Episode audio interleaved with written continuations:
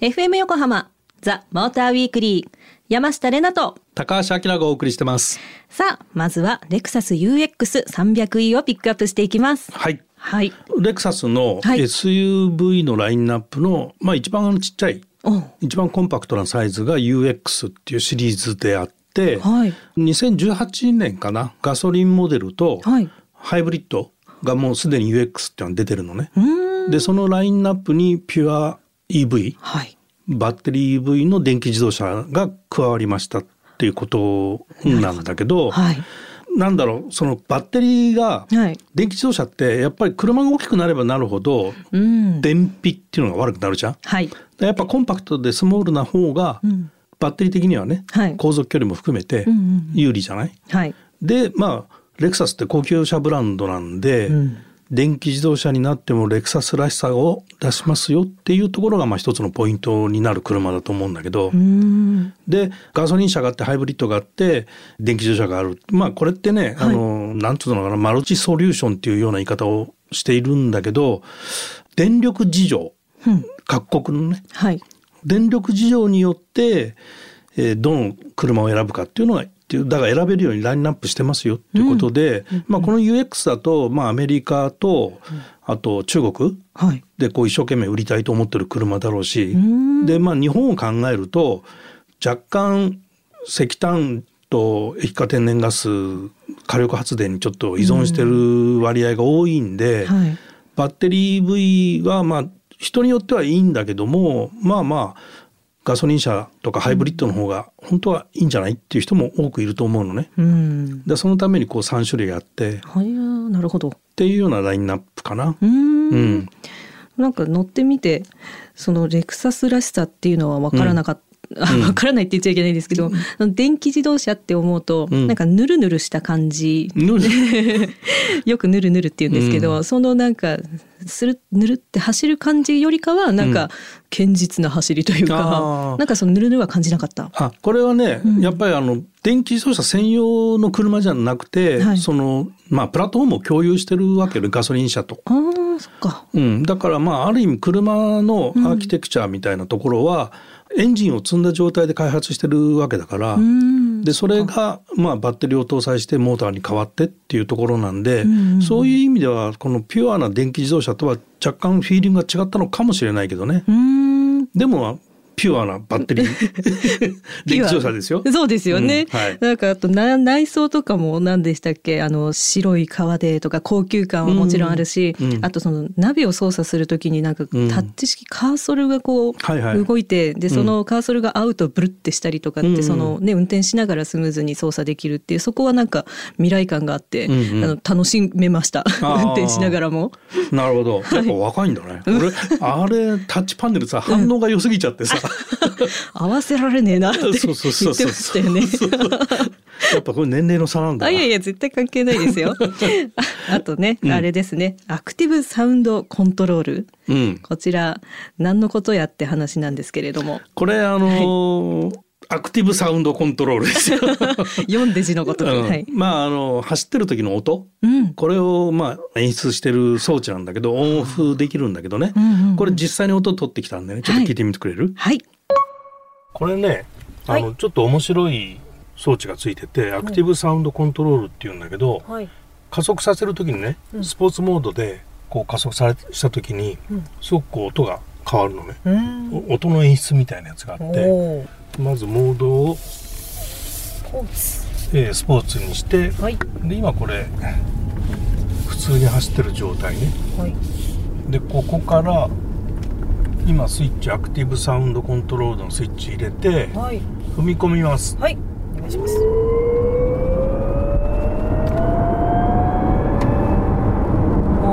っていう音が。がどうでしょう？未来感ありますね。キーンって感じで。ああ未来感ね。なんかジェットコースターみたいな感触でした。音が。音の感触、うん。面白いね。もう一回やってみようか。はいお願いします。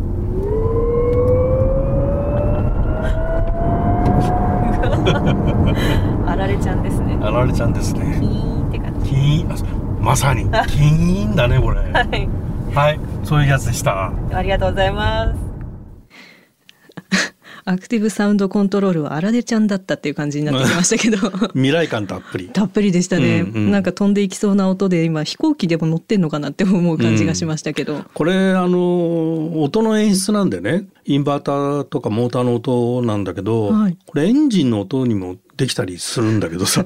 え エンジンの音が聞こえるようになるんですか、うんアクセル踏むとエンジンの音がするみたいな。あのジャガーの i ペースっていう電気自動車があるんだけど、はい。それがまさにそうでなんか V12 なのかって V8 なのか12なのかみたいなそういう音がエンジンの音になるのね。すごい。えそれは外には聞こえてないんですか？聞こえてない。あ自分が楽しむ用の。そうスピーカーから出てるんだけどでこれ試乗して乗ってはい。本当にエンジンの音に聞こえる。すごで本当にアクセルの回路にリニアに反応するんで、いリアルだ。リアルなの。へえ。で本当こういう技術ってすごいなと思うんだけど、はい。あとだから BMW の i8 うん。も同じようにね3気筒のガソリンエンジン積んでるあのやつがあるんだけど、はい。それのエンジンの音が演出されてて、はい。すっげえいい音するの。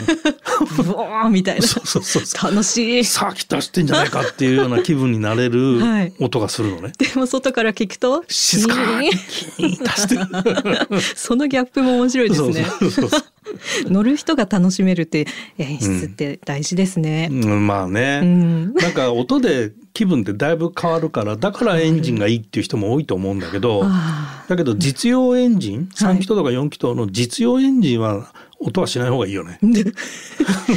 あのスポーツエンジンはさ音がした方がいいけど、うんうん実用エンジンだったら絶対にモーターの方が楽しいよ。ドライバビリティはエンジンよりもモーターの方が絶対的にレスポンスがいいんで、あードライバビリは絶対モーターの方がいいわけよ。うん、なるほど。で音がしないからうんなんか物足りなさを感じる人が多いと思うんだけど、だからついてる。そうそうそうそう これ。だけどの電気自動車に乗り慣れると、はいあのレスポンスが忘れられなくなるから、言ってることわかります。いいですよね、うんモーターって。はいでも音でそうやって楽しめるならいいか。じゃあここで言っときましょう。今夜の山下玲奈勝手な車のイメージは、えー今日はですね、レクサス UX300E ということで、レクサスのイメージはやっぱりこう、お偉い方が乗ってる、おじさんが乗ってるよっていうところなんですけど、この車は若い人にも乗ってほしいっていう、この熱い思いが感じられるので、素敵なおじさまから素敵なおじさまになろうとしている皆さんまで乗ったらいいんじゃないかと思います。The Motor Weekly. FM 横浜ザ・モーターウィークリー山下れなと高橋明がお送りしてます。さあここからはキャデラック XT4 をピックアップしていきます、はい。アメリカンドリームなキャデラックです。キャデラックってどういうイメージある？もうねアメリカンドリームなんか、うん。もう成功者が乗るみたいなオープンカーででかくてみたいな、うん。まあ、でかいっていうイメージが多いかもしれないです。あーまあ実際大きいし、はい。まああのフラッグシップブランドだよね、はい。あの GM の中のね。うん、で昔はそのエルドラドっていう車があって名前がすごい。エルドラド。はい。それにとマリリン・モンローの写真とかさ。はいはいはい。もうなんかアメリカを象徴する車なんだけどまあ今でも大統領の御用達がエスカレートだったりするしね。まあアメリカを代表する高級車うん。高級車ブランド、はい。でそれの SUV うん。で、えー最もコンパクトな XT4 がデビューしましたと。あれが？あれがあれがなんですよ。そうですか。で、うん。アメリカではねこの XT4 が一番ちっちゃいんでコンパクト、はい。でその上 XT5 っていうのがあってこれがミッドサイズ、うん。でこれは2年ぐらい前にもうすでに日本に入ってんだけど、へえでさらに日本に入ってないんだけど XT6 うん。456と、ん。で6がラージサイズというところに分類されててはい。フルサイズがエスカレードがあると。いうようなラインナップになってて、はい。XT4 はまあボディサイズ的にはアメリカで言うとコンパクトだけど、日本に持ってくるとミッドサイズだよね みたいな感じはあるから。そうですね。体格差で言ったらそうかもって感じですけど、うん。まああのレクサスの RX うんあれと勝負するような車なのかなっていう感じがするかな。でまあおそらくこのサイズなんで、グローバル戦略モデルだろうと。GM の車って中国でもすごくいい。うんでアメリカの車って割とアメリカ国内で終わっちゃうケースが多いんだけど、はそういうところでは中国でも売ってるしこれ日本やるし、うんまあヨーロッパどうするかわかんないけど、まあ、グローバル戦略の車なのかなっていうところまあ GM ははっきりそこ言ってないんだけど、あ。うんうんうん。まあそういうポジションなんで世界中で誰でもが乗れるような高級 SUV ですよっていうようなうん。ところかな570万ぐらい。あ、おい。だからそうそうそう、うん高級とは言っても一番ちっちゃいんで、はいそのくらいの価格かな。ん。で日本に入ってきてるのは2リッターのガソリンターボ、はい。えーシリンダーオンデマンド式のでも分かんないよね、あの走ってて、エンジン負荷が小さくなると、はい。気筒吸収をして2気筒出しちゃうみたいな。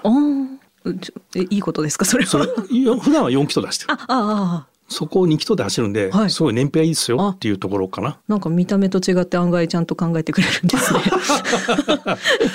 見た目と違う ちょっと見た目と違う感じ。ただちょっとね思うのは、はいまあ、各社ハイブリッドモデルがあったりマイルドハイブリッドがあったりとか、そのサステナブルというところとか環境への配慮っていうところで電動化っていうところがあるんだけど、割と GM の車ってそういう意味では電動化してなかったりするのね。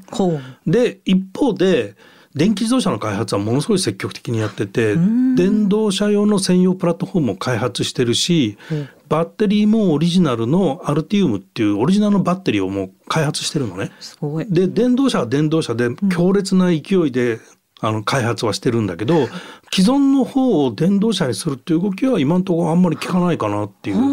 この辺の戦略もちょっと欧州とか日本とはちょっと違う流れでやってるねっていうのが、まあ、GM の印象で、はい。まあ、もしかすると、うん。まあ、アメリカってシェールガスって知ってる、ううんんうん。うん。シェールガスがあるんで、はい。燃料の心配がないんだよねあそこの国って。ああそういうこと？うん、で今はその燃料の枯渇問題よりも CO2 の環境破壊の問題の方がうん。クローズアップされてるから、はい世界中、うんあの CO2 減らしましょうって話で、まあ、バイデン大統領も、はいまあ、そこに賛同してるわけだから、まあ、電動化いずれやるんだろうなっていうところではあるけどね。ただ電気自動車の開発の方がちょっと目立ってるかなっていう感じかな、うんハマーもねそうでしたね。そうそうハマーももうすぐ電気自動車出るからね。おお楽しみ。あの試乗したのはプラチナムっていうそのグレード展開では一番ねお高いところだったんですけど、うんあの私キャデラック初めて乗りまして。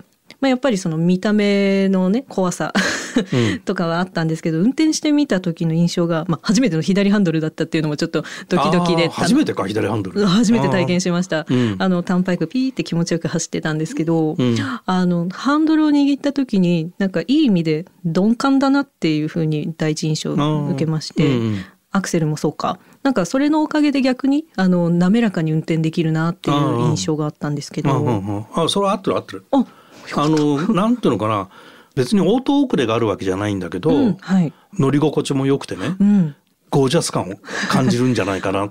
スポーティーさっていうよりはラグジュアリーっていうところ、ああそれがラグジュアリー。はい。わかるかも。うん、だからキャデラックってうん。アメリカンラグジュアリーを象徴してるのよ、うん。ブランドとして。はい。だからこういう XT4 でも割とそういうところを大事にしたのかなっていう感じがするけどね。なるほどな、うん、ではここで私の車の勝手なイメージを言わせていただきます。キャデラックっていうとあの筋肉隆々でピチッとした T シャツピチッとしたズボンでツーブロックちょっと色黒コア表みたいな人が乗ってるのかなって思ったんですけど、うん今回のその XT4 に乗ってみてそういういかついお兄さんが「おう乗れよ」って言って「どこ連れてかれんだろう?」と思ったらディズニーランドに着いたみたいななんかそういう意外性があったんです。これ言ってる意味絶対わかんないと思うんですけど。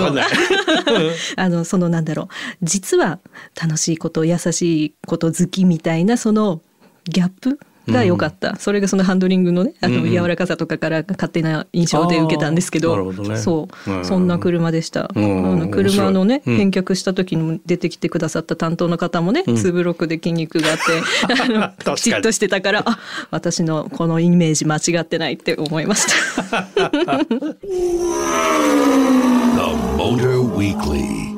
FM 横浜ザ・モーターウィークリー山下れなと高橋明がお送りしてます。さあここからはリスナーの皆さんからいただいたメッセージを紹介していきます題名が車買っちゃいましたおおおめでとうございます。ラジオネームタンタンさん。ありがとうございます。ありがとうございます。あきらさん、山下さん、こんばんは。こんばんは4月から新社会人としてスタートを切るので、思い切って車買っちゃいました。中古ですが、うん今まで車は指を加えて見ているだけだったのですが、ついにマイカーを手に入れてしまったという高揚感から、毎日ドライブがやめられません。うんそこでお二人に質問なのですが、車にカスタムなどでつけるべきおすすめの機能はありますか？ゆくゆくは新車を買いたいので、知識人のお二人の意見をぜひ参考にしたいです。とのことです。カスタム？カスタム。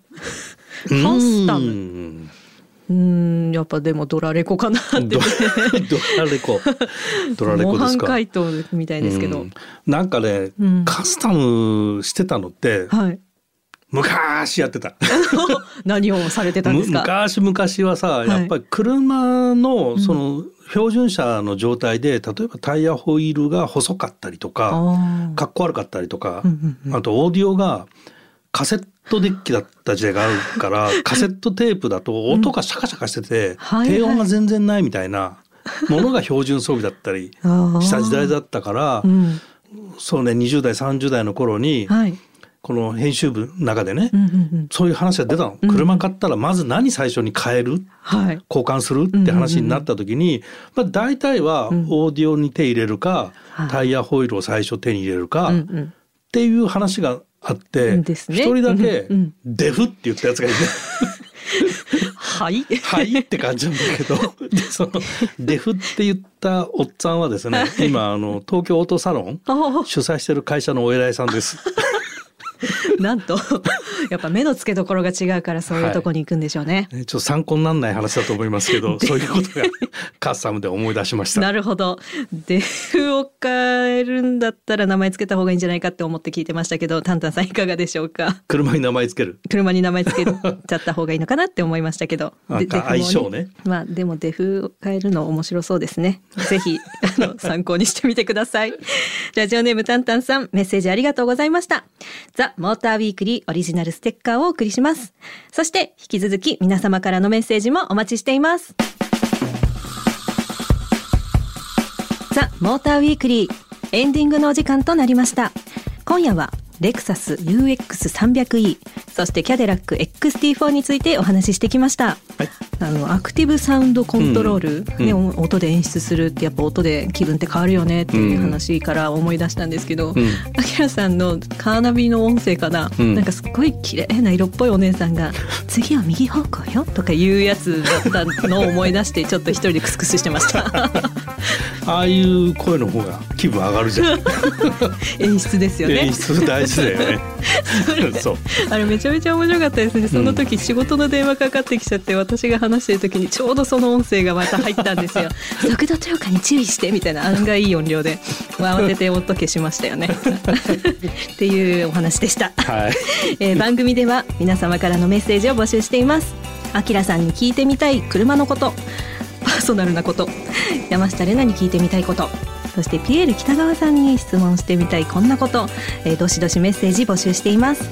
メッセージの宛先は tm アットマーク fm 横浜ドット .jp tm アットマーク fm 横浜ドット .jp ツイッターではハッシュタグモーターウィークリー847でつぶやいてください。